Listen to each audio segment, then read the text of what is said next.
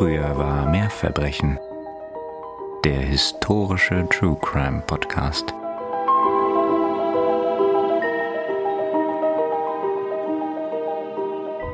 So schnell es ihre Beine erlauben, geht Mary die Washington Street hinunter auf die Türe des kleinen Fotostudios zu. Sie ist nicht mehr so jung, wie sie einmal war, und die schwere Trauerkleidung verlangsamt zusätzlich ihren Schritt. Ob sich ihr Wunsch erfüllen würde? Allein der Gedanke, wieder in das geliebte Gesicht ihres Ehemanns blicken zu können, lässt ihr Herz höher schlagen.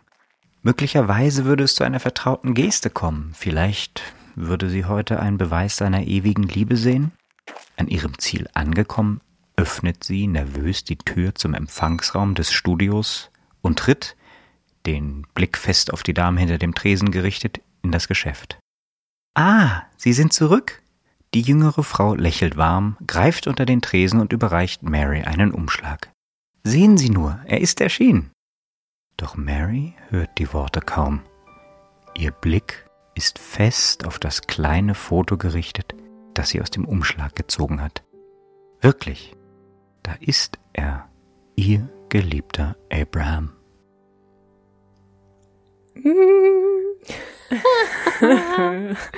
oh mein Gott, oh mein Gott. Ihr müsst dazu wissen, die ihr zuhört. Also natürlich Excitement pur, dass Nina mich jetzt wochenlang schon damit getriggert hat, wie viel Spaß sie an der Recherche für diesen Fall hatte und ob ich denn auch damit einverstanden bin, dass sie das macht. Und ich so, ja, natürlich, warum sollte ich das nicht sein? Und das kann ich nur weiterhin bestätigen, das bin ich natürlich.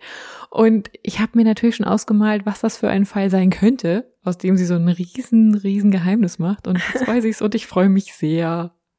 Schön, ja, ich freue mich auch und ich hoffe, ihr freut euch auch, ihr Lieben da draußen. Das ist wirklich so eine interessante Geschichte. Aber bevor ich noch ein paar Hinweise dazu gebe und euch erzähle, worum es heute dann am Ende gehen soll, obwohl ihr das ja alle schon gelesen habt, wahrscheinlich im Titel, natürlich erstmal ein ganz herzliches Willkommen von uns beiden hier bei Früher war mehr Verbrechen. Eurem historischen True Crime Podcast. Und hier sind Katharina und Nina. Und wir sind wie immer überglücklich, dass ihr wieder eingeschaltet habt. Und wie ihr ja sicherlich schon der Folgenbeschreibung entnehmen konntet, sprechen wir in dieser Folge mal wieder über einen Kriminalfall der etwas anderen Art. Es wird heute also wieder niemand ermordet, es wird auch niemandem Gewalt angetan. Ihr wisst ja, wir haben zwischendurch ganz gerne mal so eine kleine Abwechslung und ich hoffe, ihr findet es aber trotzdem spannend. Ich hätte wirklich noch stundenlang weiter dazu recherchieren und darüber reden können. Also hm. schauen wir mal. Vielleicht habt ihr ja Lust, noch mehr zu dem Themenkreis zu hören. Jetzt bin ich aber gespannt, weil dann hast du mich auf die falsche Fährte gelockt, weil ich dachte natürlich, dass jemand ermordet wird. Ah. Bei dem Fall, den ich denke, um den es heute geht. Nein. Haha. Okay, natürlich, das ist nicht ganz falsch. Tatsächlich ist jemand ermordet worden, aber um den Mord selber wird es heute nicht gehen. Ah, okay. Das ist aber natürlich etwas, das wir auch nochmal machen werden. Davon bin ich fest überzeugt. Jetzt reden wir schon wieder stundenlang um den heißen Brei. Nein, heute wird niemand ermordet, aber wir sprechen trotzdem über den Tod und die Frage, was danach geschieht. In den 1860er Jahren ist der Tod nämlich so allgegenwärtig, dass die religiöse Bewegung des Spiritismus immer mehr Anhänger gewinnt. Die große Frage der Zeit ist, kann man zu seinen geliebten Verstorbenen Kontakt aufnehmen? Einen Beweis hierfür scheint ein Fotograf in Boston liefern zu können. Jedoch bringen seine Geisterfotografien letztlich nicht nur William Mumler wegen Betrugs vor Gericht, sondern mit ihm den gesamten Spiritismus in Amerika. Oh mein Gott, was eine witzige Wendung der Ereignisse. Ich war natürlich jetzt von einem anderen Fall ausgegangen, der scheinbar ja auch gestreift wird. Mhm. Aber oh mein Gott, wie spannend, was ein tolles Thema. Ich freue mich gerade wirklich extrem. ja, ich auch. Ich finde das wahnsinnig interessant und ich hoffe, wie gesagt, ihr auch. Und wenn ihr das auch tut, so wie ich, dann schreibt uns das doch gerne bei Instagram oder per Mail. Könnt ihr gerne mit uns Kontakt aufnehmen und ich wäre sehr gespannt, Feedback von euch dazu zu hören. Und Nina bestimmt auch, weil dann ist sie auch viel beruhigter und weiß wahrscheinlich sofort, dass ihr auch genauso ja, Flamme seid, Feuer und Flamme wie ich. Ja, genau. Kommt auf unseren Instagram-Kanal, da seht ihr Bilder, die wir nachweislich verändert haben. Und natürlich wollen wir auch wieder die Gelegenheit nutzen, euch ganz herzlich zu danken für alles, was ihr schon so in unsere Kaffeekasse gegeben habt. Und wenn ihr noch den Wunsch habt, das zu tun, worüber wir uns natürlich immer riesig freuen, dann findet ihr den Link dazu auch in unseren Show Notes. Bevor wir loslegen, möchte ich aber heute nochmal eine etwas andere Triggerwarnung aussprechen. Heute kommt niemand durch Gewalt zu Schaden, wir haben auch keine blutigen Szenen oder irgendwas in der Art, aber wir sprechen heute über den Tod und über Trauer und Trauerbewältigung. Und wenn ihr vielleicht selber gerade in einer schwierigen Zeit seid und euch mit diesem Thema auseinandersetzen müsst, dann hört euch die Geschichte vielleicht nicht zu diesem Zeitpunkt an oder nicht alleine auf jeden Fall. Mhm. Gut, dann steigen wir mal ein in unsere Geschichte heute. Ähm, soweit wir wissen und heute nachvollziehen können, beginnt die Geschichte am 5. Oktober 1862 in Boston. Wo in einem Fotostudio im Haus Nummer 258 in der Washington Street der Hobbyfotograf William H. Mumler dabei ist, ein wenig herum zu experimentieren und seine Fotografiefähigkeiten auszubauen. William Mumler war 1832 als Sohn von John und Susan Mumler in Boston geboren worden. Er hatte das Graviererhandwerk gelernt und arbeitete dann auch erfolgreich in diesem Beruf. 1862 hat er dabei seine eigene Gravierwerkstatt auf der Washington Street und hatte zuvor bei einem berühmten Juwelier auch in der Washington Street gearbeitet. All das waren sehr gut bezahlte Positionen und Arbeiten Trotzdem war es aber so, dass William auch einen gewissen Sinn für das Erforschen und Erfinden gewisser Dinge hatte. So hatte er sich in der Vergangenheit mit dem Vertreiben einer selbstentwickelten Magenmedizin, angeblich beruht auf einem alten deutschen Rezept, ein gutes hm. Einkommen dazu verdient und das war es auch, das ihm ermöglicht hatte, sein eigenes Studio zu eröffnen. Da war er ja im 19. Jahrhundert in Amerika auch nicht der einzige und erste, der gerne mit Tinkturen und selbsternannter Medizin umherstrich. Genau, das ist so eine Zeit, in der irgendwie alles möglich scheint und man sehr offen ist für so neumodische Anwendungen und Medizinen und auch Gedanken. Sein Studio liegt nur ein paar Häuser entfernt vom Fotostudio einer gewissen Frau Hannah Stewart. Und so entdeckt William über die Zeit, vielleicht auch über das Interesse an der reizenden Mrs. Stewart, seine Liebe zur Fotografie. Und an den Wochenenden verbringt er regulär seine Zeit bei ihr im Studio und assistiert ihr und baut dabei seine eigenen Kenntnisse aus. und so ist es auch an diesem Tag, an dem unsere Geschichte beginnt. Er kommt bei seinen üblichen Tätigkeiten da auf die Idee, er könnte mal wieder ein Selbstporträt aufnehmen, auch das nicht das erste Mal. Er schnappt sich also eine Fotoplatte, setzt sie in die Kamera ein und entfernt die Verschlussplatte vor der Linse, um die Belichtung einzuleiten. Dann läuft er um die Kamera herum und posiert in einer lockeren Pose. Seine Hand liegt auf einem Stuhl, der neben einem Tisch ebenfalls auf dem Bild zu sehen ist. Für eine gute Minute verharrt er, während das Bild belichtet wird und rennt dann wieder um die Kamera herum und verschließt die Linse wieder, um die Belichtung zu stoppen. Schließlich entwickelt er auch das so entstandene Bild und sieht zu, wie sich sein eigenes Gesicht und sein Körper auf dem Foto abzeichnet. Doch dann wird auf dem Stuhl neben ihm eine weitere Gestalt sichtbar. Schemenhaft und durchscheinend, aber doch sehr deutlich zu erkennen, sitzt dort plötzlich eine junge Frau neben William auf dem Stuhl. Sie trägt ein langes Kleid mit Puffärmeln und auf dem Kopf hat sie eine Art Hut oder Kopfschmuck. Der rechte Arm ruht angewinkelt auf dem Tisch, der linke in ihrem Schoß. Sie blickt in die Kamera und scheint William nicht zu bemerken. Mhm. Okay, jetzt hast du mir den Mund wässrig geredet und ich schaue gerade mal, ob es im Internet Fotografien gibt von ihm. Und ja, die sind sehr creepy, muss man mhm. sagen. Gruselig, auf gut Deutsch. Ja, das ist auch so eine Kombination aus eh schon gruseligen alten Fotos, ne? Die haben ja immer sowas ja. bisschen mh, hm, Unangenehmes. Und dann eben diesen geisterhaften Erscheinungen, die da auf den Bildern zu sehen sind. 1875 berichtet William Mumler in seiner Autobiografie über diesen Tag und darüber, wie verblüfft er angesichts der geisterhaften Erscheinung auf dem Foto gewesen sei. Er habe sich die Anwesenheit der jungen Frau nicht erklären können, denn schließlich sei er ja zum Zeitpunkt der Aufnahme vollkommen allein gewesen. So habe er sich dann auch schnell an einen befreundeten Fotografen gewandt, der ihm das Bild erklären sollte. Der ist jedoch wenig erschüttert und erklärt ihm, dass es sich dabei einfach um eine Doppelbelichtung der Fotoplatte gehandelt haben wird. Hm. Das bedeutet, früher musste man ja die Fotoplatten regelmäßig reinigen, damit kein zuvor angefertigtes Foto mehr auf der Platte sichtbar ist. Denn man verwendete ja immer wieder die gleichen Platten und entwickelte diese dann auf Papier zu einem Foto. So funktionierte der Prozess früher. Und wenn diese Platte nicht richtig gereinigt wurde, kann es sein, dass dann eben der vorherige Mensch, der damit fotografiert wurde, wieder sichtbar wird auf dem neuen Foto. Und so erklärte sich eben dieser Profi-Fotograf diese Erscheinung. William ist auch bereit, diese Erklärung zu akzeptieren, denn er ist ja noch ganz am Anfang seiner Fotografenkarriere und da kann es ja schon mal sein, dass man das vielleicht nicht so richtig reinigt, bevor man mit dem Fotografieren loslegt. Jedoch findet William das Foto doch zu faszinierend, um die Sache einfach auf sich beruhen zu lassen. Er nimmt die Visitenkarten große Fotografie mit und zeigt sie in seinem eigenen Studio seinen Freunden und Bekannten. Ist ja auch ein ganz guter Gesprächseröffner, tatsächlich so ein mhm. Bild, ne? Wer kennt es nicht? Guck mal, ich habe ein Geisterbild von mir. So kommt es auch, dass schließlich ein gewisser Dr. Gardner das Bild zu Gesicht bekommt. Das ist ein Bekannter von William und ein bekennender Spiritist in der Bostoner Spiritistengemeinde. Das weiß auch William ziemlich genau und da er selbst nach einigen Aussagen zu diesem Zeitpunkt 1862 dem Ganzen noch sehr skeptisch gegenübersteht, überlegt er sich einen kleinen Spaß mit seinem Bekannten. Als er ihm das Bild zeigt, verschweigt er jegliche Erklärung, die er dafür erhalten hat. Stattdessen lehnt er sich verschwörerisch zu Gardner hinüber und erklärt, dieses Foto wurde gemacht, als keine sichtbare Person anwesend war, außer mir selbst. Was Mamler in seiner Biografie jedoch bequemerweise auslässt, ist, dass er auch noch hinzufügt, dass er in der jungen Frau seine Cousine erkannt haben wollte, die aber bereits verstorben sei. Hm, okay, und der Schneeball beginnt zu rollen. Ja, genau. Jetzt machen wir eine ganz kurze Exkursion, denn es ist vielleicht ein guter Zeitpunkt, mal genauer auf die Zeit einzugehen und auf die Atmosphäre, in der sich diese Geschichte hier gerade ereignet. Ein Fundament für all diese Entwicklungen wurde bereits am 7. Februar 1825 gelegt, als der recht erfolgreiche amerikanische Maler Samuel Morse seine geliebte Ehefrau Lucretia im Kindbett verliert.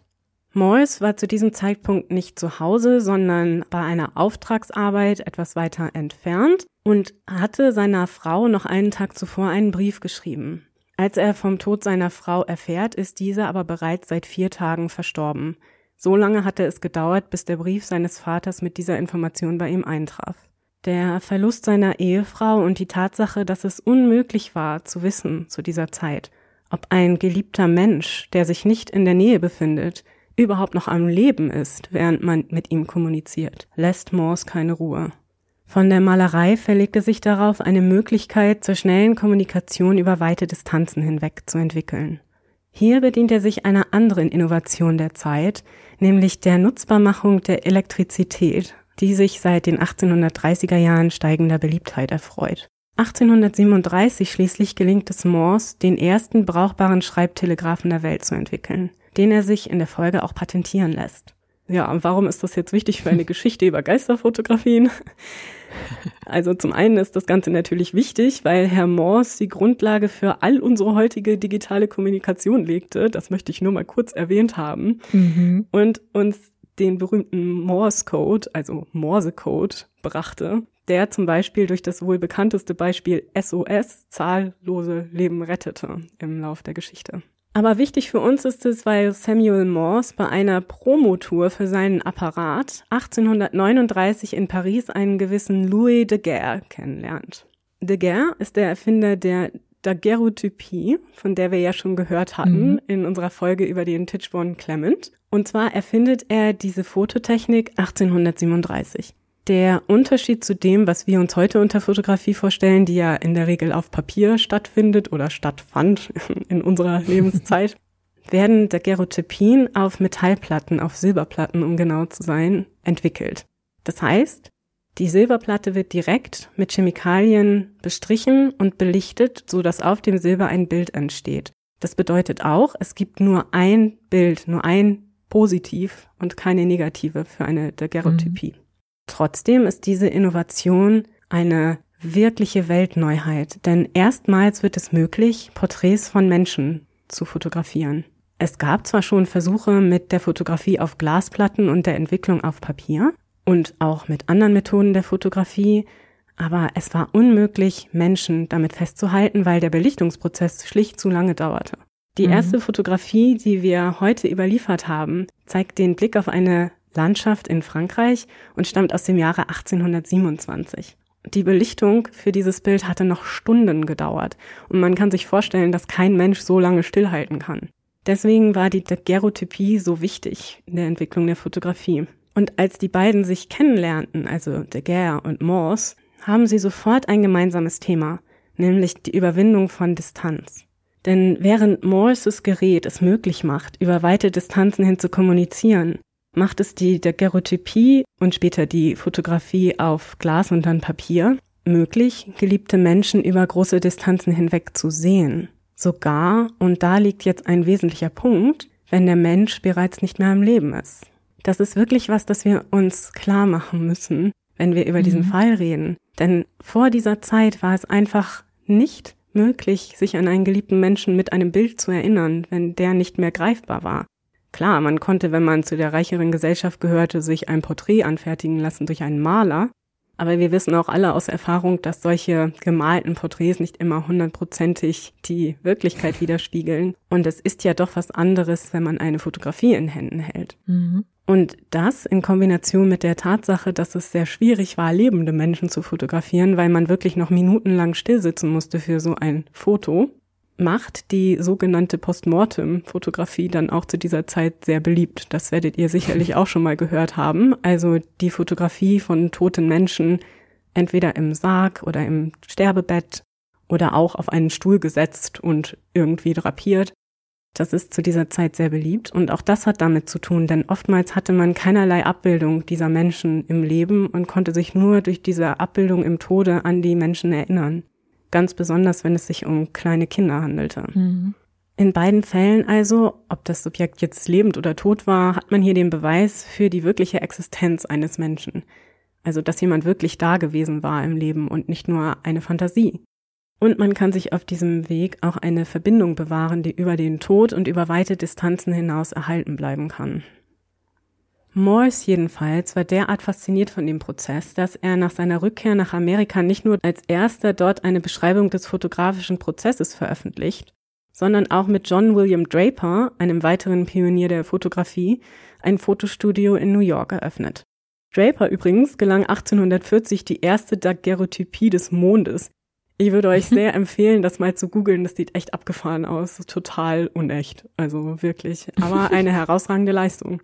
All das nun gelangte auch an die Ohren einiger Menschen, die sich ebenfalls für die Überwindung von Distanz interessierten, nämlich der Distanz zwischen den Lebenden und den Toten. Spätestens in den 1840er Jahren war offensichtlich, dass neue Erkenntnisse der Wissenschaft Dinge möglich machten, die niemand für möglich gehalten hatte. Und so sind viele Menschen äußerst offen und neugierig, welche wundervollen Entdeckungen jetzt auf die Welt zukommen mögen. So geneigte Menschen forschen an animalischem Magnetismus oder Mesmerismus oder sehen sich entsprechende Bühnenshows an, vergleichbar mit heutigen Hypnoseshows, in denen ursprüngliche menschliche Energien beschworen werden und man auch mit Toten Kontakt aufnehmen kann. Durch die angeblichen übernatürlichen Erfahrungen der Fox-Schwestern wird spätestens ab 1848 der Spiritismus in Amerika zu einer stetig wachsenden Bewegung. Also über die Fox-Schwestern würde ich tatsächlich auch ganz gerne nochmal eine Folge machen. ihr könnt mich ja wissen lassen, ob ihr darauf Lust habt. Ich finde dieses ganze Thema einfach unglaublich spannend. Aber naja, lasst mal einen Kommentar dazu da. Kurz zusammengefasst bezeichnet Spiritismus den Glauben an Geister und an die Tatsache, dass diese mit der Hilfe von Medien Kontakt mit Menschen aufnehmen können. Dabei stellte diese große Bewegung des Spiritismus nicht nur traditionelle christliche Werte und Vorstellungen in Frage, sondern war auch direkt und indirekt eine politische Bewegung. Zum Beispiel gehörten in der Zeit vor und nach dem amerikanischen Bürgerkrieg zahlreiche Schwarze zu den Spiritisten und auch Frauen spielten eine wichtige Rolle, da Medien oft weiblich waren. Daraus ergab sich eine Möglichkeit für Menschen, die nicht gleichberechtigt waren, direkt Einfluss auf die Politik und die Gesellschaft zu nehmen. Und so werden die Botschaften der angeblichen Geister auch zunehmend politisch. Und diese Entwicklung sollten wir unbedingt für den späteren Prozess im Hinterkopf behalten, denn das könnte noch wichtig sein. Zu dieser Bewegung jedenfalls gehört auch Dr. Gardner, der 1862 von William Mumler das Foto erhält, das angeblich dessen tote Cousine zeigt die als Geist zu ihm zurückgekehrt ist. Das ist so ein krasses Thema und was da dran hängt. Und ich finde es total beeindruckend, wie du diese Zusammenhänge deutlich machst, weil es am Ende einem deutlich macht, dass es gar nicht so abwegig ist, zu der damaligen Zeit mit dem damaligen Weltbild zumindest in Erwägung zu ziehen, dass es sein kann, dass es auch hier eine Überschreitung der Grenzen geben könnte. Ich meine, stellt euch mal vor, ihr lebt in einer Zeit, wo plötzlich Dinge, die vorher überhaupt nicht denkbar waren, möglich werden dann gehört ja eigentlich die Überwindung des Todes, ist ja nur noch eine von vielen anderen Sachen, die man plötzlich dann für möglich halten könnte. Und ich kann zumindest verstehen, dass die Zeitgenossen vielleicht nicht sofort geschrien haben, Humbug und Betrug, auch wenn es sich, soweit ich weiß, eigentlich in allen Fällen hinterher als solches herausstellte. Aber ich finde es total interessant, wie naheliegend es vielleicht für die Zeitgenossen gewirkt haben muss oder kann. Ja, ich fand das auch wahnsinnig faszinierend und diese ganzen Zusammenhänge auch mal zu sehen. Ich kann mhm. euch sehr empfehlen, schaut mal in die Literaturliste zu dieser Folge und lest alles. das ist wirklich spannend. Also wenn ihr Zeit und Lust habt, euch damit ein bisschen auseinanderzusetzen, es lohnt sich auf jeden Fall. Oder wenn ihr euch noch Weihnachtsgeschenke wünschen müsst oder ja. sollt oder dürft. Passt ja auch ganz gut in die dunkle Jahreszeit, so ein paar ja. Geisterfotos anzuschauen. Aber zurück zu Dr. Gardner, der erwartungsgemäß begeistert ist von dieser Fotografie. Für ihn könnte dies tatsächlich der Durchbruch sein und der sichtbare Beweis, der seine Überzeugungen belegt, also ein Beweis für die Richtigkeit des Spiritismus. Denn wie du gesagt hast, Katharina, es ist ja eine Zeit, in der diese Dinge durchaus im Bereich des Möglichen liegen. Es ist nur eine weitere mhm. Erkenntnis, die eben ohne die Fotografie nicht möglich gewesen wäre, weil man die Technik nicht hatte. Es leuchtet ein, dass die Menschen da relativ offen waren. So bittet Gardner William, das Foto in seiner örtlichen Spiritistengemeinde zeigen zu dürfen, und dieser willigt nicht nur ein, er schreibt seine Aussage zu dem Bild, also dass er allein gewesen sei und dass es sich dabei um seine Cousine handelte, auch noch auf die Rückseite des Fotos. Laut Mamlers Biografie war seine Überraschung groß, als ihm eine Woche später zugetragen wird, dass in der bedeutendsten Spiritistenzeitung der USA, dem New Yorker Herald of Progress, ein Artikel über sein Foto erschienen war, der sowohl eine Beschreibung des Bildes enthielt, als auch Williams Aussage von der Rückseite als Zitat und seinen Namen publizierte. Naja, ob er wirklich so überrascht war, mhm. da will ich mal ein ganz großes Skepsis-Fragezeichen dran machen, weil ganz ehrlich, also so naiv kann er nicht gewesen sein. Ja, und vor allem ist es ja auch so, dass diese Aussage, dass er so fürchterlich überrascht gewesen war, ja. aus seiner Biografie stammt, die nach dem Prozess und nach den ganzen Ereignissen, die wir heute hören werden, mhm. geschrieben wurde. Also sehr mit Vorsicht zu genießen, was für Gefühle er zu welchem Zeitpunkt auch immer diesen Dingen entgegenbrachte. Ja. Jedenfalls denkt er sich zunächst mal nicht so viel dabei, laut seiner eigenen Aussage, denn das ist ja im weit entfernten New York und ja, da würde ja hier in Boston auch keiner groß Wind von bekommen. Allerdings wird kurz darauf der gleiche Artikel Wort für Wort auch in der Bostoner Spiritistenzeitung Banner of Light veröffentlicht. Diese Zeitung veröffentlicht nun auch die Adresse des Fotostudios, in dem das Bild gemacht wurde. 258 Washington Street.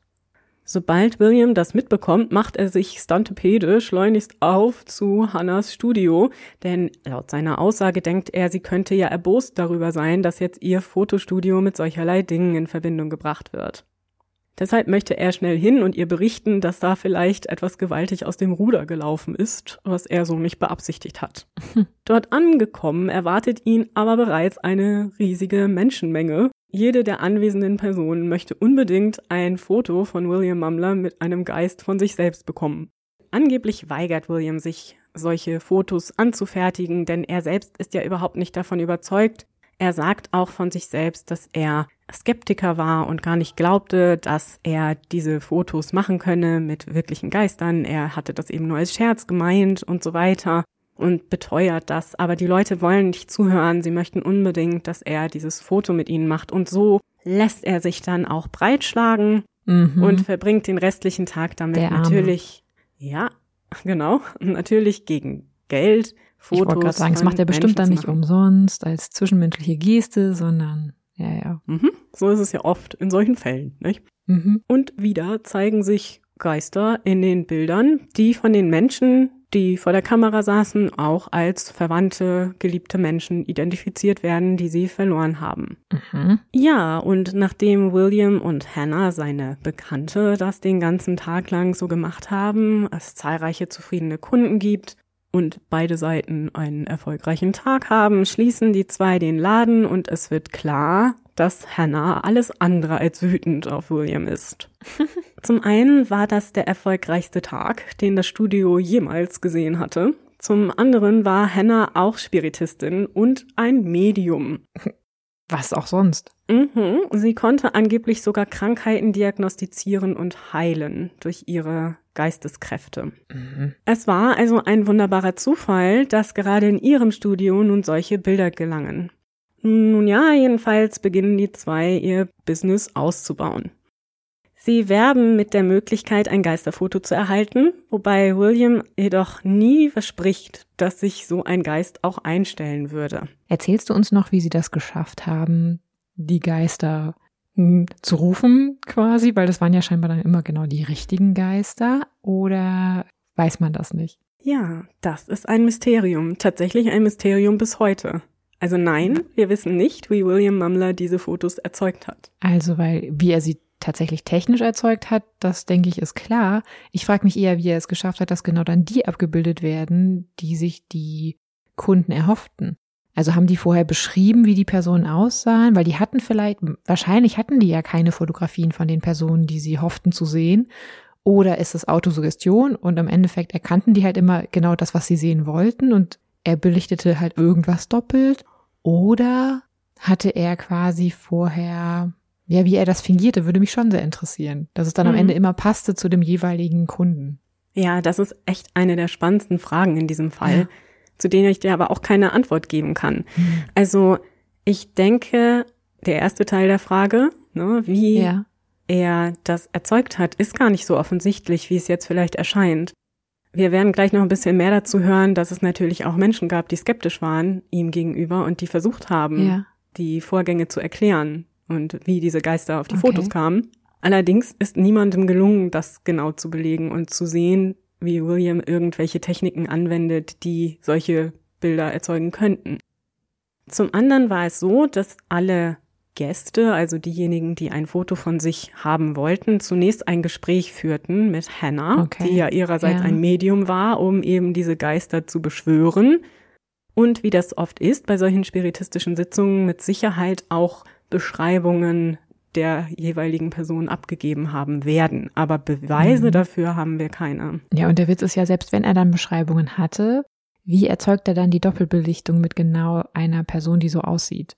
Also, wenn ihr euch die Fotografien mal anguckt, da gibt es ja auch das von einer bekannteren Person, das du in der Einleitung erwähnt hast. Sagen wir so, so richtig erkennt man die Person da nicht. Also es könnte nee. auch jemand sein, der einfach so halt mit diesen äh, klassischen, charakteristischen Körpermerkmalen ausgestattet ist. Es kann aber dann auch jeder andere sein, der sich so ein Bart umschnallt und so eine Perücke aufsetzt oder sonst was.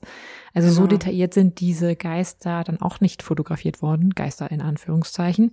Nichtsdestotrotz musst du ja irgendwo diese Doppelbelichtung herhaben. Ja, aber hören wir die Geschichte erstmal noch ja. ein Stückchen weiter, weil einige der Fragen werden sich dann vielleicht auch noch klären. Okay. Und ganz am Ende würde ich sagen, können wir richtig schön nochmal darüber spekulieren und diskutieren. Das bietet sich in diesem Fall so richtig schön an.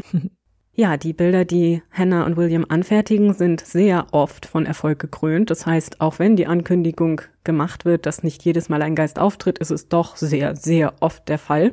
Und auf der anderen Seite lädt William von Beginn an jeden Spezialisten, der Interesse hat, dazu ein, ihm bei dem Vorgang über die Schulter zu schauen und in jedem Arbeitsschritt sich davon zu überzeugen, dass kein Betrug stattfindet. So lässt sich zum Beispiel Dr. Gardner von ihm fotografieren, der dann vielleicht doch ein bisschen skeptisch wurde oder unsicher, ob er da jetzt vielleicht einem Betrug auf die Sprünge geholfen hatte. Er kann aber tatsächlich während des Vorgangs keine Manipulation erkennen und das, obwohl auch er ein Geisterfoto mit sogar gleich mehreren Erscheinungen erhalten hatte. Dr. Gardner geht aber mit dem Bild zu einem sehr bekannten Bostoner Fotografen, nämlich James Wallace Black. Black war deswegen vor allem berühmt, weil er 1860 die erste Luftaufnahme von Boston gemacht hatte. Und zwar aus einem Heißluftballon heraus. Eine ganz hm. aufregende Aufnahme, die man auch online findet, also total abgefahren, dass sie 1860 dazu schon in der Lage waren. Black jedenfalls ist davon überzeugt, dass William Mumler die Geisterfotos fälscht. Und daher ist er auch sehr daran interessiert, Williams Angebot anzunehmen und den Prozess genau zu untersuchen. Zunächst schickte er aber seinen Assistenten Horace Weston in die Washington Street. Der jedoch kehrt völlig entgeistert und mit einem Foto von sich und seinem verstorbenen Vater in Blacks Studio zurück. Er habe den ganzen Prozess genau beobachtet, aber es sei ihm nichts Ungewöhnliches aufgefallen. Trotzdem ist Black fest davon überzeugt, dass die Bilder nicht ohne Manipulation zustande gekommen sein können.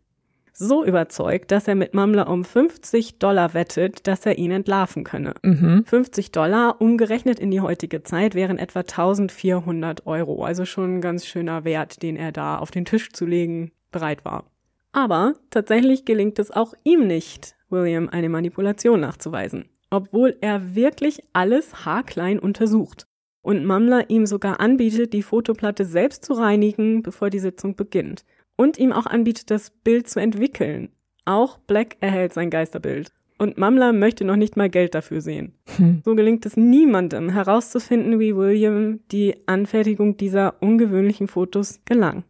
Tatsächlich schickt sogar eine sehr prominente Gestalt des Spiritismus, nämlich Andrew Jackson Davis, der berühmte Mesmerist und Mhm. einer der führenden Spiritisten der USA, seinen Assistenten Mr. Gway nach Boston, um Nachforschungen anzustellen, ob diese Fotos tatsächlich mit rechten Dingen zugehen. Gway ist so begeistert von den Fotos und so überzeugt davon, dass es sich dabei nicht um eine Fälschung handelt, in Klammern so begeistert davon, wie viel Geld man damit machen kann, dass er sofort bei William und Hannah anheuert und ihr Assistent wird.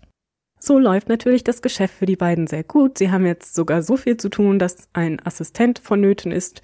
Und am 8. November 1862, also gar nicht lange nachdem das Foto das erste Mal aufgetaucht ist, schreibt der Bostoner Banner of Light, diese neue Phase der Geistermanifestationen, auf die der Banner in der letzten Woche hinwies, verursacht große Aufmerksamkeit und großes Staunen in all jenen, die an dem großartigen und schönen Thema der Geisterkommunikation interessiert sind. Sollte es sich bei diesem unbeschreiblichen Phänomen um eine Täuschung handeln, ist sie so klug und tiefgehend, dass sie bisher der Wahrnehmung und der genauen und gründlichen Untersuchung vieler Personen entgangen ist. Das schöne Thema der Geisterkommunikation. Ja. es. Es gibt natürlich auch kritische Stimmen in der Presse und auch Persönlichkeiten, die sich kritisch äußern, aber ganz grundsätzlich wird diese Entwicklung, also die Möglichkeit, Verstorbene in Bildern wieder heraufzubeschwören, positiv aufgenommen in der Bevölkerung von Boston und es zieht auch weitere Kreise, also William Mumlers Bekanntheit im Lande steigt.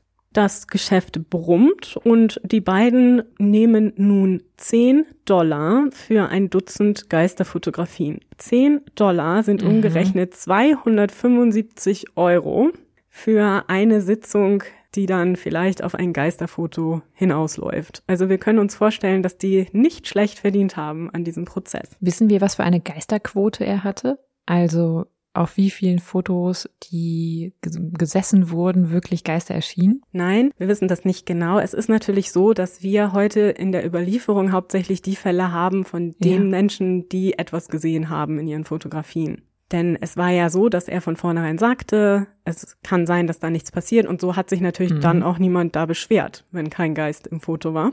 Aber wir wissen von zahlreichen Fällen, in denen es geklappt hat oder haben soll. Äh, Von daher denke ich, dass die Rate doch schon sehr groß war. Mhm. Das musste sie wahrscheinlich auch sein, denn sonst hätten sich die Leute das irgendwann überlegt, ob sie so einen großen Teil ihres Vermögens investieren, um vielleicht nur in Anführungsstrichen ein gewöhnliches Porträt zu erhalten, Mhm. das normalerweise höchstens ein Drittel dieses Preises gekostet hätte zur damaligen Zeit. Nach den Aussagen der Kundinnen und Kunden war es so, dass sich in den Bildern immer ein perfektes Abbild der verstorbenen Person zeigte. Also dieses perfekte Abbild wird immer wieder zitiert. Und das ist, denke ich, auch so ein gewisser Verteidigungsmechanismus, ne? Wenn jemand sagt, Mhm. na ja, das ist ja nicht so deutlich oder das könnte ja auch jeder sein, dass aber doch der Verwandte, die Verwandte sagt, nein, das ist eindeutig mein geliebter Mensch, der hier mir wieder erschienen ist.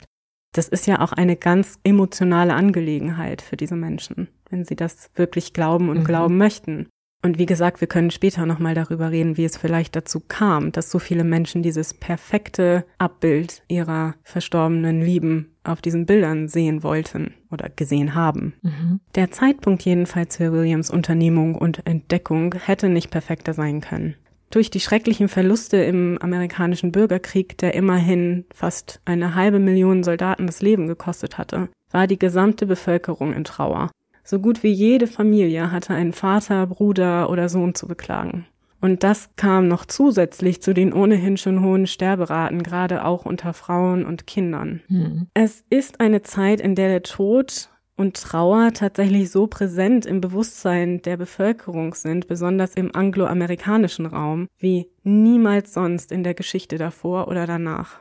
Der verzweifelte Wunsch der Menschen, geliebte Verstorbene noch ein letztes Mal zu sehen, ist so groß, dass Hannah und William die Nachfrage an Geisterfotos nicht mehr erfüllen können. Daher haben sie eine neue Idee. Man kann jetzt auch Geisterfotos per Post bestellen. Hannah channelt den Geist und der wird dann fotografiert und der Bestellende, die Bestellende bekommt das Foto nach Hause gesandt. Für mhm. den Schnäppchenpreis von 7,50 Dollar. Das entspricht ungefähr 200 Euro. Aber dann ist da quasi nur der Geist drauf. Dann ist da nur der Geist drauf, ja. Okay. Mhm. Und hatte sie vorher auch eine Sitzung mit den Kunden oder per, weiß ich nicht? Per Brief. Per Brief, okay. Ja. Und auch ein alter Bekannter von uns macht von diesem Angebot Gebrauch, nämlich, wer könnte es anders sein, in solch einer Geschichte der Meister des Humbugs P.T. Barnum. Yay! Er bestellt von William einige Fotos, um sie in seinem American Museum in New York auszustellen. Dabei ist er vor allem fasziniert von Williams technischen Fähigkeiten, denn er ist davon überzeugt, dass William ein Betrüger ist und sich das Ganze irgendwie zusammen geschustert hat. Naja, Barnum selbst ist doch, glaube ich, auch nicht so unumstritten. Nur im Gegenteil. Ne? Also ich meine, äh, wie gesagt, ja. über Barnum müssen wir auch noch mal eine Folge machen. Der ist einfach so eine interessante und auch kontroverse Figur der ja. Geschichte. Es ist ja jetzt schon der zweite Fall, in dem er mitspielt und er wird auch noch mal auftreten im Laufe dieser Geschichte. auch sonst läuft es für William ausgezeichnet. Die Beziehung zu Hannah vertieft sich mhm. und aus der geschäftlichen Beziehung wird eine private. 1864 heiraten die beiden. Dann allerdings ziehen Wolken am Horizont der Geisterfotografie auf. Am 12. Februar 1865 bekommt ein Gentleman eines von Williams Geisterporträts zugespielt. In diesem Fall zeigt das Foto die geisterhafte Erscheinung einer Dame, die neben dem hoffnungsvoll Porträtierten zu sehen ist. Nur leider erkennt der zuvor erwähnte Gentleman die Frau auf dem Bild. Mhm. Nicht nur ist sie seine Ehefrau, sie ist auch sehr am Leben und kerngesund. Tatsächlich hatte die betreffende Dame vor Jahren Fotos bei Hannah anfertigen lassen. Mhm. Die Familie macht ihre Entrüstung öffentlich und Währenddessen fällt einem anderen Herrn in der Redaktion des Banner of Light auf, dass er einen Geist auf einem Foto ebenfalls wiedererkennt. Allerdings nicht, weil es sich bei dem Geist um einen Verwandten handelt, der noch am Leben ist, sondern weil er den gleichen Geist, gleiche Person, gleiche Haltung, schon in einem anderen Geisterfoto gesehen hatte. Hm. Das ist natürlich misslich. Richtig, und so stellt sich heraus, dass äh, da wohl Wiederverwendung von Geistern stattgefunden hatte und dass diese Person auch zum größten ich Teil. Ja gut, dass sie so ökonomisch arbeiten und die Geister wiederverwenden, aber naja, es war halt auch ein bisschen dumm, ehrlich gesagt. Ja, tatsächlich. Ich wundere mich, dass das so lange keinem auffiel, aber ja. ja. Jedenfalls äh, tauchen auch immer mehr Menschen auf, die sich selber auf Geisterfotos finden, also die angeblich Verstorbene sind. Oh nein. Und die vielleicht auch noch nicht unbedingt mal so aussehen wie die Person, die sie darstellen sollen als Geist? Es ist eben manchmal vielleicht doch so, dass wir das sehen, was wir sehen wollen. Oh ja. Jedenfalls die Tatsache, dass immer mehr Fälle öffentlich werden, in denen Menschen ganz offensichtlich gefälschte Geisterfotos anprangern, führt dazu, dass sich die Meinung der Bevölkerung und die Berichterstattung in der Presse gegen William Mumler wendet. Sein Assistent Gway macht sich ratzfatz aus dem Staub und als sich die Stimmung weiter aufheizt, müssen William und Hannah auch ihre Geisterfotografie aufgeben. Sie halten sich dann in der Folge sehr bedeckt und Hannah arbeitet und verdient das Geld als Heilmedium. Mhm. William nimmt seine Tätigkeit als Gravierer wieder auf, bleibt allerdings seiner erfinderischen Persönlichkeit treu und meldet in den folgenden Jahren einige kleinere Patente an. 1868 dann taucht Gray relativ unvermittelt wieder bei den Mamlers auf. Ob das mit seinem Gescheiter im Geschäftsideen zu tun hatte, kann ich nicht sagen, denn Gray hatte in der Zwischenzeit mal sich als Aquariumbetreiber versucht. Und dabei meine ich tatsächlich einen Wal, in einem Was? Wasserbecken zu halten, ja. und dafür Eintritt zu verlangen. Leider tat oh das dem Wahl nicht besonders gut in der Zeit, denn die hatten ja gar keine technischen Möglichkeiten und ja, mhm. keine schöne Geschichte, aber jedenfalls, nachdem er damit gescheitert war, kommt Gway wieder nach Boston zu der Familie Mumler. Und ist natürlich pleite und nach wie vor sehr von Williams Fähigkeiten überzeugt. Also das ist aber wirklich witzig, muss ich sagen, dass das dann doch so unauffällig sich unter den Teppich wiederkehren ließ. Ich hätte gedacht, das hätte eine viel größere Welle der Entrüstung, Menschen, die ihr Geld zurückfordern, etc. losgetreten. Ja, es ist so tatsächlich, dass die Menschen, die die Geisterfotos bekommen haben, so von der Echtheit überzeugt sind, wahrscheinlich auch wegen ihrer eigenen emotionalen Lage und wegen der emotionalen Bindung an diese Fotos, mhm. dass es diesen Aufruhr unter den Kundinnen und Kunden tatsächlich nicht gibt. Auch später nicht. Wir kommen noch dazu. Okay. Jedenfalls ist Gway der festen Überzeugung, man dürfe den Menschen Amerikas die Geisterfotografie nicht länger vorenthalten. Natürlich wollen wir dem Grüppchen kein finanzielles Motiv unterstellen, aber nach einiger Beratung beschließt man, das Geschäft doch wieder aufzunehmen. Und zwar möchte man das Ganze in Form einer Tour durch Amerika tun. Das heißt, man möchte von Ort zu Ort reisen und da seine Fähigkeiten anbieten. Wahrscheinlich würde ich jetzt mal vermuten auch, damit es nicht wieder zu so einem Eklat kommen kann, ne? Ja. Und so beginnen die Mamlas und Gway 1868 ihre Reise durch Amerika in New York City. Dort mieten sie sich im Fotostudio von W. W. Silver in der Nummer 630 Broadway ein, um dort ihre Fotos und Geisterfotografien zu verkaufen. Silver selbst ist Porträtfotograf und betreibt seit fünf Jahren sein Studio in dem Gebäude. Allerdings ist die Konkurrenz in einer Stadt wie New York City derart groß, dass das Studio sich so alleine nicht mehr halten kann. Und so vermietet er einen Teil des Studios an die Mamlas. Als er davon erfährt, dass es sich bei den Fotos um Geisterfotografien handeln soll, ist er zunächst äußerst skeptisch und abgeneigt. Und so wird auch er schnell Geister fotografiert, was auch ihn von Williams Fähigkeiten überzeugt. Er wird später aussagen, dass es sich unmöglich um einen Betrug habe handeln können. William habe nur Silvers Ausrüstung benutzt, mit der er zuvor nie solche Aufnahmen gemacht hatte. Er hätte sie unmöglich manipulieren können, so Silvers Meinung. Jetzt möchte ich auch ein Geisterfoto von mir. Können wir ja vielleicht mal versuchen, das geht ja auch. Photoshop. Jedenfalls beginnt die Erfolgsgeschichte des Trios von neuem. Trauernde Menschen strömen in das Fotostudio, um für 10 Dollar ein Abbild eines geliebten verstorbenen Menschen zu erhalten und zahlreiche zufriedene Kunden und Kundinnen führen zu einer erneuten positiven Rezeption in der Presse, die ihm wieder weitere Kundschaft einbringt. Also sein Name wird wieder bekannt in der Welt der Fotografie und in der Welt des mhm. Spiritismus. Im März 1869 allerdings wendet sich das Blatt ein weiteres Mal. Patrick Hickey, ein Journalist der New York Sun, beschließt sich das Phänomen einmal selbst anzusehen. Patrick ist nicht nur Wissenschaftsjournalist, sondern auch tiefgläubiger Katholik und ist von den Vorgängen, die er in Mamlers Studio sieht, zutiefst angewidert. Hier würden nicht nur trauernde Menschen an der Nase herumgeführt, sondern das auch noch mit einem Prozess, der jeglicher wissenschaftlicher Grundlage entbehre. So macht Hickey sich auf und schreibt eine Beschwerde in das Beschwerdebuch der Stadt, welches im Rathaus ausliegt. Das hatte der Bürgermeister Abraham Oakey Hall eingeführt, um kleinerer Verstöße gegen das Recht gewahr zu werden. Also eigentlich ein Petsbuch. Genau, so kann man es sagen. Also da stand natürlich auch einiges Unwichtiges drin, aber dieser Fall stach natürlich schon heraus, kann man sich auch vorstellen. Mhm. Und so gelangt der Fall in den Fokus der Behörden. Hall beauftragt New York City Marshal Joseph Tucker damit, die Vorgänge im Hause 630 Broadway zu untersuchen. Und so macht sich dieser auf, um Williams Dienste einmal selbst unter die Lupe zu nehmen.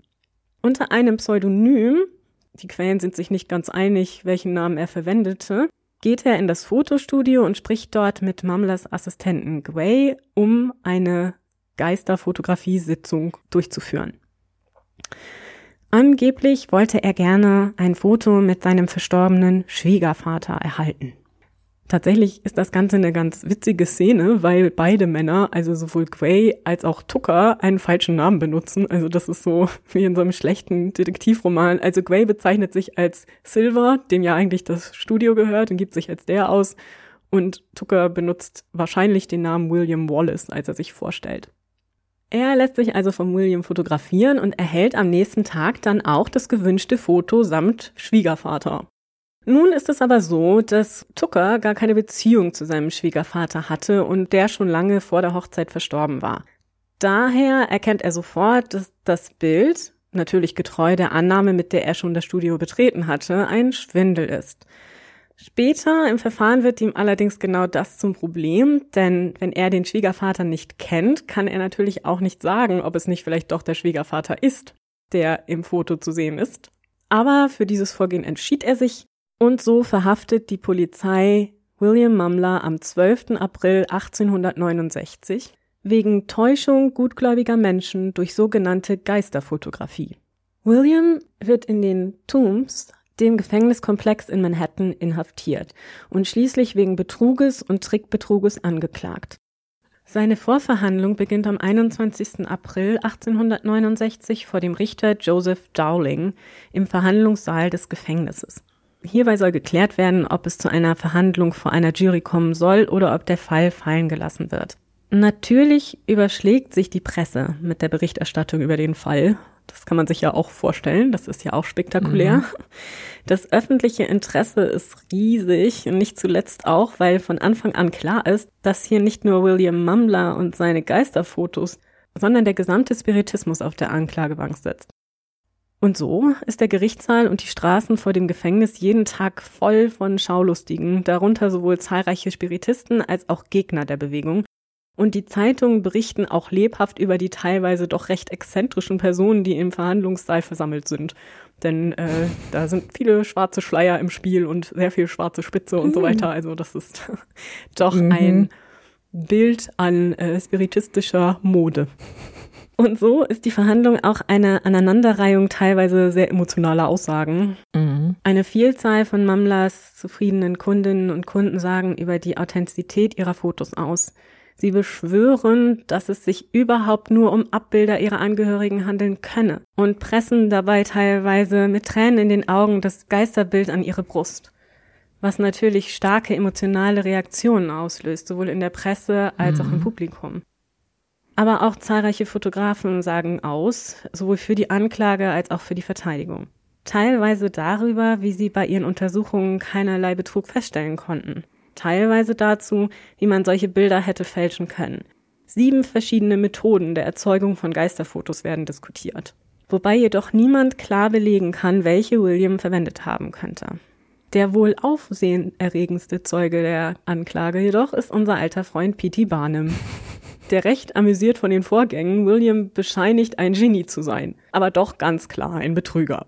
Er präsentiert zum Beweis ein Foto von sich mit dem Geist von Abraham Lincoln das er extra hatte anfertigen lassen durch einen anderen Fotografen. Mhm. Das löst natürlich im Gerichtssaal reichlich Gelächter aus, weil das Foto sowas von bizarr ist, dass es einfach gar nicht echt sein mhm. kann.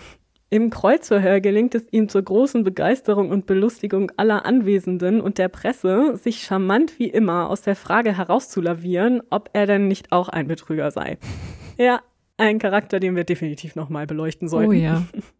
Am 4. Mai schließlich hält Williams Verteidiger John D. Townsend sein flammendes Abschlussplädoyer. Hierin wirft er der Anklage vor, sie seien einfach nicht in der Lage, die Fotos von William zu verstehen. Deswegen, weil sie nicht in der Lage waren, den Spiritismus und den Kontakt mit den Toten, diese neue Erkenntnis zu verstehen, sei es zu der Anklage gegen William gekommen. Es sei überhaupt interessant, sagt Townsend, dass ein relativ kleiner Fall so riesige Ausmaße habe annehmen können. Dies wiederum läge nur daran, dass der gesamte Spiritismus auf der Anklagebank säße. Wenn man aber nun nicht in der Lage ist, den Spiritismus und seine Grundsätze selbst als Betrug zu entlarven, dann könne auch nicht bewiesen werden, dass es sich bei Williams Fotos nicht um echte Manifestationen von Geistern handelte. Dann zitiert er lang und ausführlich Bibelstellen, wirklich lang und ausführlich. Zu welchem Zweck? Ja, in denen werden Kommunikationen mit Geistern beschrieben. Er hat da wirklich jede Bibelstelle rausgefunden, in der mit Toten kommuniziert wird. Und er nimmt die Bibel als Quelle. als Beweis. Er nimmt das als Beleg dafür, dass bereits in der Bibel die Legitimität der Kontakte mit dem Jenseits festgehalten wurde. Okay. Genau. Insgesamt ist das ein ziemlich genialer Schachzug von ihm.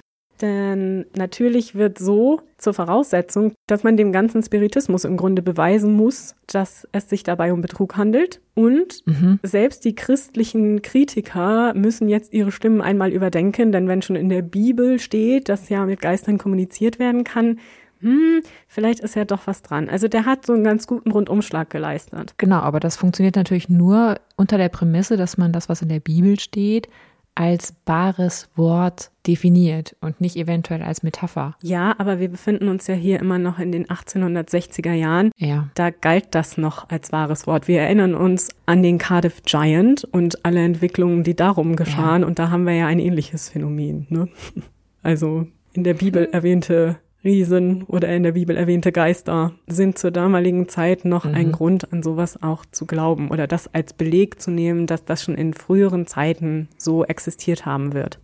Die Anklage hingegen hat weniger Schmiss in ihrem Abschlussplädoyer und führt natürlich sehr sachlich, aber dadurch eben auch weniger unterhaltsam und weniger eindrucksvoll den Betrug an Marshall Tucker nochmal aus und verweist auf die zahlreichen Möglichkeiten, dass diese Aufnahmen hätten gefälscht sein können. Danach kommt Richter Dowling zu seinem Urteil. Ich zitiere in gekürzter Version. Nach einer gründlichen Analyse dieses interessanten und mit Verlaub ungewöhnlichen Falles bin ich zu der Überzeugung gelangt, dass der Gefangene entlassen werden sollte. Ich weise jedoch darauf hin, dass ich moralisch davon überzeugt bin, dass hier Betrug und Täuschung von den Gefangenen praktiziert worden sein mag. William wird also wieder auf freien Fuß gesetzt und ist ein freier Mann. Hm. Er wird aus dem Gefängnis entlassen. Allerdings sorgen die Anwaltskosten von 3000 Dollar, was umgerechnet heute einen Wert von 83.000 Euro beträgt, mhm. und die schlechte Presse aufgrund des Verfahrens dafür, dass er nicht wieder auf die Beine kommen kann. Sein Ruf ist ruiniert und so zieht er zusammen mit Hannah zurück nach Boston. Dort leben sie hauptsächlich von Hannahs Arbeit als Medium und William macht noch ab und zu Geisterfotos. Er beschäftigt sich aber auch sonst weiter mit Fotografie und Technik und der Bearbeitung von Fotos. So erfindet er schließlich einen Prozess, der es möglich macht, Fotos direkt in Zeitungen abzudrucken. Das war vorher nicht möglich. Wir kennen das aus Zeitungen vor der Zeit und auch noch um diese Zeit mhm. herum. Da sind Bilder immer Gravierungen oder Zeichnungen. Also man konnte noch keine Fotos abdrucken, mhm. man musste Fotos kopieren als Zeichnung oder Gravur, um diese abdrucken zu können. William Mumler erfand den Prozess, das zu ändern. Und so konnten nun Fotos in Zeitungen abgedruckt werden und William sollte sich über seine Geisterfotografie hinaus damit für immer einen Namen in der Geschichte der Fotografie machen. Tatsächlich bekam der Prozess auch den Namen Mumler Process. Aber zum Abschluss möchte ich nochmal einen Bogen ganz zum Anfang schlagen und euch sein berühmtestes Geisterfoto nicht vorenthalten. Im Februar 1872, also nach dem Prozess und wieder in Boston, betritt eine in schwarz gekleidete, verhüllte Dame Mamlers Studio. Sie nennt angeblich einen erfundenen Namen und bittet um ein Foto mit ihrem verstorbenen Ehemann. Angeblich soll die Frau bis zur Entfernung der Belichtungsklappe den Schleier aufbehalten haben und auch mit niemandem ein Vorgespräch geführt haben. Mhm. Aber auch in diesem Fall ist William erfolgreich. Hinter der Dame, die auf einem Stuhl sitzend in die Kamera lächelt, steht, eine Hand auf der Schulter der Dame ruhend, der Geist ihres Ehemannes, Abraham Lincoln. Mhm. Ja, dieses Foto solltet ihr euch mal angucken. Wir werden es wahrscheinlich bei uns auf dem Instagram-Kanal mhm. haben. Ich habe es jetzt auch zwischendurch mir immer mal wieder angeschaut und äh, ja, ja. ja, also es ist natürlich so, dass diese Bilder heute aus meiner Sicht ganz klar Fälschungen sind. Also das sind ganz ja, klar entweder Doppelbelichtungen oder da sind zwei Negative verwendet worden oder irgendetwas in der Art. Also auf jeden Fall sind es keine Geister. Ich denke, da können wir uns einig sein. Aber es ist doch wirklich faszinierend, wie viele Angehörige der festen Überzeugung waren und blieben, dass es sich dabei um ihre verstorbenen, ja. geliebten Menschen handelte. Ja, und auch, ich meine, der, der Fall, den du jetzt am Ende nochmal geschildert hast und der ja auch am Anfang die Einleitung machte, das war ja nach dem Prozess. Also im Grunde muss Mary Todd ja Mhm. bewusst gewesen sein, dass es sich hier wahrscheinlich um eine Fälschung handeln würde. Und dennoch geht sie hin. Dennoch lässt sie dieses Foto machen. Naja, also es konnte ihm ja nicht bewiesen werden, dass es Fälschungen waren. Und wir wissen ja von Mary Todd Lincoln, dass sie eine gläubige Spiritistin war. Ja. Also für die Spiritisten der Welt ist es tatsächlich nicht so gewesen, dass es klar war, dass das Fälschungen waren. Also in der Spiritistengemeinde selber hat man auch weiter Geisterfotografien gemacht und sich angeschaut.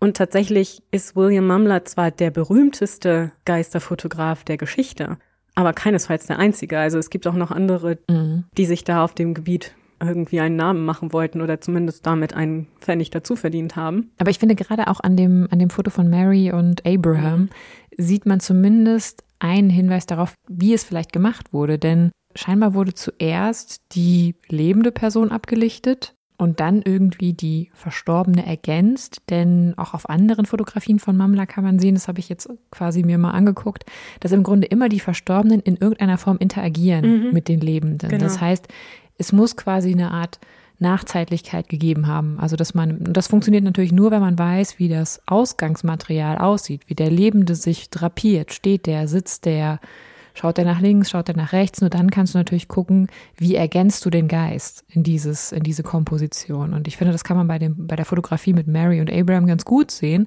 Er legt ja seine Hände auf ihre Schultern. Das kann ja im Vorfeld in der Form mit dieser Positionierung nicht so gewesen sein, dass es zuerst die Fotografie des Geistes gab und dann die Fotografie gemacht wurde von Mary, sondern in dem Fall muss, würde ich mal davon ausgehen, dass man erst Mary fotografiert hat und dann einen passenden Geist ergänzt hat. Ja, genau, das glaube ich auch. Das ist ja in vielen seiner Aufnahmen so, wie du richtig sagst, Ja, dass da Arme um die Person gelegt werden oder eben eine Hand auf dem Rücken oder dass ein Ja. Kind eine Hand irgendwie auf den Tisch legt oder so. Also das sind schon interagierende Geister, was das Ganze Mhm. aber für mich auch noch auffälliger macht, weil die alle in ihrer Bewegung, in der Art der Darstellung ganz klar entweder mit jemand anders agiert hatten oder mhm. Sie agieren mit den Möbeln. Also da ist zum Beispiel ein Mädchen, ein Bild von einem kleinen Mädchengeist, der eine Hand auf den Tisch legt, an dessen anderer Seite die Mutter sitzt, also die vermeintliche Mutter sitzt. Mhm. Und das ist ganz klar die Aufnahme eines kleinen Mädchens, das auch an diesem Tisch fotografiert wurde, das eben einfach Mhm. dann ergänzt wurde zu der Frau, die auf der anderen Seite sitzt. Also das Möbel hat sich im Grunde nicht verändert, verändert haben sich nur die Personen in dem Ja. Bild. Ja, das ist ganz aufregend. Ich finde es aber trotzdem faszinierend, dass man es nicht geschafft hat, bis heute nicht geschafft hat, hundertprozentig sicher zu Mhm. sagen, wie er das gemacht hat. Denn es haben ja wirklich viele, auch skeptische Leute, ihn bei diesem Prozess beobachtet. Und die hätten eigentlich sehen müssen, wenn er irgendwas an irgendeiner Stelle Wir dazufügt. wissen natürlich nicht, waren die wirklich die ganze Zeit dabei? Also waren die wirklich die komplette Zeit auch hinterher bis zur Entwicklung Mhm. oder gab es da, ich weiß gar nicht, wie lange man so ein negativ entwickeln musste. Hat man dann zwischendurch gesagt, hey, wir gehen jetzt mal ums Eck irgendwie ein Bier trinken, einen Kaffee trinken, dauerte das 24 Stunden, das weiß ich jetzt gerade nicht, aber waren die wirklich die ganze Zeit neben dieser Fotografie und können wirklich stichhaltig beweisen, dass es keine Interaktion gab? Also angeblich war das zumindest im Fall von Black schon so. Und da würde ich auch denken, dass der kein Interesse dran gehabt hätte, William irgendwie zu schützen. Der war ja doch recht kiebig. Ja. Ich habe ja noch einiges ausgelassen. Also der ist auch relativ arrogant daher, muss man ihm schon mal unterstellen. der hätte also mit Sicherheit sehr gerne in der Presse öffentlich gemacht, wenn er das rausgefunden hätte, wie das funktioniert. Und der soll angeblich wirklich auch neben der Entwicklung daneben gestanden haben und wirklich bis zum Hm. Ende sich diesen Prozess angesehen haben. Ja, so ist es zumindest überliefert. Das heißt aber trotzdem nicht, dass es Geisterfotos sind. Das kann aber heißen, Mhm. dass William Mumler einen Prozess erfunden hat, den wir gar nicht mehr nachvollziehen können. Denn er war ja wirklich richtig gut in technischen Geräten und auch in Erfinden Ja, neuer ja. Technologien. Denn auch die Tatsache, dass sein Name ja auch bekannt ist für die Entwicklung des Mumler-Prozesses, sagt ja nur, dass er wirklich ein großes Verständnis hatte von Fotografie und von Technologie, wie man diese Fotografien eben auch verändert und einsetzt. Mhm. Also das war schon kein ganz dummer, glaube ich. Der war schon ein cleverer, eben wie P.T. Barnum sagte, das war schon ein Genie. Er Mhm. hat es nur vielleicht nicht immer so richtig nett eingesetzt. Obwohl da ja auch ja die gut, aber Frage, das ist ja bei Barnum auch so. ja, nee, total, auf jeden Fall. Der war nur noch ein bisschen kaltschnäuziger und ja, Ja. hatte eben diese besondere Art, dass er damit auch immer wieder durchgekommen ist. Aber ich finde es trotzdem eine sehr interessante Frage, die möchte ich nochmal so in den Raum stellen. Was ihr denkt und was du denkst natürlich, ist es denn jetzt etwas Schlimmes oder etwas Gutes, was er gemacht hat? Mhm. Darüber habe ich auch eben nachgedacht, ja. Denn natürlich hat er sehr, sehr viel Geld von diesen Menschen genommen für etwas, das er nicht zu tun in der Lage war. So, das ist ja erstmal eine Tatsache. Trotzdem haben aber diese Menschen dann in der Überzeugung gelebt, dass ein geliebter, verstorbener Mensch noch bei ihnen ist, auch auf einem Foto abzulichten bei ihnen ist und dass eben diese Distanz überwunden wurde. Also für ihre Trauer mit Sicherheit große Linderung erfahren. Und da ist ja jetzt wirklich die Frage, wie ist das moralisch zu bewerten? Ich finde das nicht ganz einfach. Mhm. Nee, finde ich auch nicht. Weil natürlich hat er in dem Sinne keinem geschadet, würde ich sagen. Mhm. Also er hat sie natürlich finanziell betrogen, Mm, aber er hat ihnen dafür vielleicht die Gewissheit suggeriert oder die Gewissheit geschaffen im Grunde ja auch. Das ist ja auch alles nur Autosuggestion. Mhm. Aber die Frage ist natürlich, ist sie wirklich schwächer als etwas, was du von außen als Wahrheit erzählt bekommst? Also ist es nicht vielleicht sogar für diese Menschen realer als etwas anderes? Ja, genau. Und ist das wirklich dann, ist das wirklich schlimm? Also sie wollten es ja auch gar nicht dann hören. Also sie hätten ja dann die, die Aufklärung annehmen können. Aber dadurch, dass sie das nicht wollten, zeigt es ja, dass ihnen das andere deutlich wichtiger war. Ich finde es trotzdem nicht gut, Nee, aber ich finde es in dem Sinne nicht so verwerflich, wie wenn er jetzt daraus noch versucht hätte, man hätte ja daraus noch ganz andere Geschäfte stricken können. Das darf man ja auch nicht vergessen. Also ich meine, ähm, das macht es jetzt nicht weniger böse, aber er hätte daraus ja noch ganz viel mehr Geld, viel mehr Rattenschwänze irgendwie entwickeln können, die Leute irgendwie dauerhaft äh, irgendwie von ihm abhängig machen. Das hat er ja alles nicht gemacht. das stimmt. Und wie gesagt, wir haben ja gesehen, dass im Verfahren und auch vorher schon, als diese Dinge klar wurden in Boston, ne, und als das so Mhm. rauskam, die Leute, die daran glauben wollten, das so vehement verteidigt haben. Also das war Ja. etwas, das wirklich sie fundamental erschüttert hätte, hätte sich rausgestellt, das ist nicht so. Mhm. Und ich glaube, dass ganz viele dadurch viel Trost erfahren haben. Zumal, wie gesagt, es ja keine Möglichkeit gab, außerdem diesen Menschen nochmal zu sehen. Und das ist vielleicht auch der Ja. Grund, warum die Leute dem so auf den Leim gehen konnten. Denn das war ja in der Regel, gut, manchmal war es vielleicht auch erst ein paar Tage her, dass jemand verstorben war. Aber in der Regel wird es länger her gewesen sein. Ein paar Jahre vielleicht oder zumindest Monate. Und Mhm. wenn jemand dem Menschen dann zumindest ansatzweise ähnlich sieht, also gleiche Haarfarbe, vielleicht ähnliche Haltung oder manchmal sogar nur das Geschlecht, denn teilweise sind die Fotos wirklich nicht so gut getroffen, angeblich, dann ist der Wunsch so groß vielleicht, dass man trotzdem diesen geliebten Menschen darin erkennt, weil ja so genau die Erinnerung an das Gesicht vielleicht gar nicht mehr ist. Mhm. Ja, Ja, das stimmt.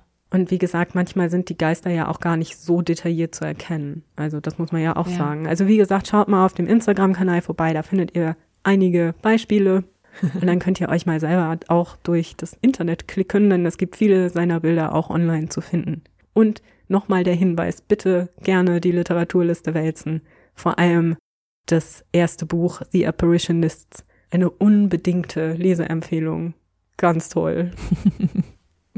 Aber hast du denn heute, wo wir schon bei Empfehlungen sind, auch eine Podcast-Empfehlung für uns? Ja, die habe ich tatsächlich. Ich habe jetzt für mich den Terra X Geschichte Podcast entdeckt, der ja noch relativ neu ist. Und ich weiß nicht, ich denke, ihr seid vielleicht sogar alle schon auf die Spur dessen gekommen. Aber wenn jemand von euch das noch nicht angehört hat, dann kann ich das nur sehr empfehlen.